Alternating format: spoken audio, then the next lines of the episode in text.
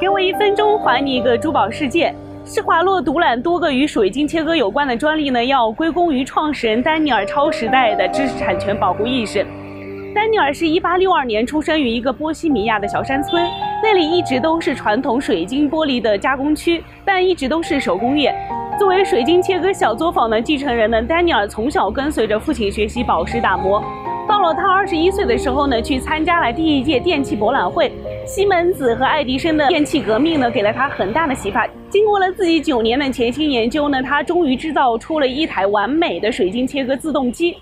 它的制品呢，能非常巧妙地被打磨成数十个切面，对光线有极好的折射能力，使整个水晶制品看起来耀眼夺目。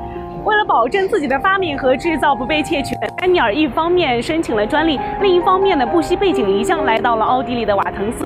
这里地处阿尔卑斯山脉，流经的莱茵河呢为水晶切割机提供了充足的水源动力。比起波西米亚来呢，这里离最大的水晶消费地——时尚之都巴黎更近。一八九五年，丹尼尔和两位合伙人一起创下了举世闻名的施华洛世奇公司。获取更多的珠宝资讯，请加微信号。好的，今天的珠宝一分钟到这里就结束了，我们下期再见，拜拜。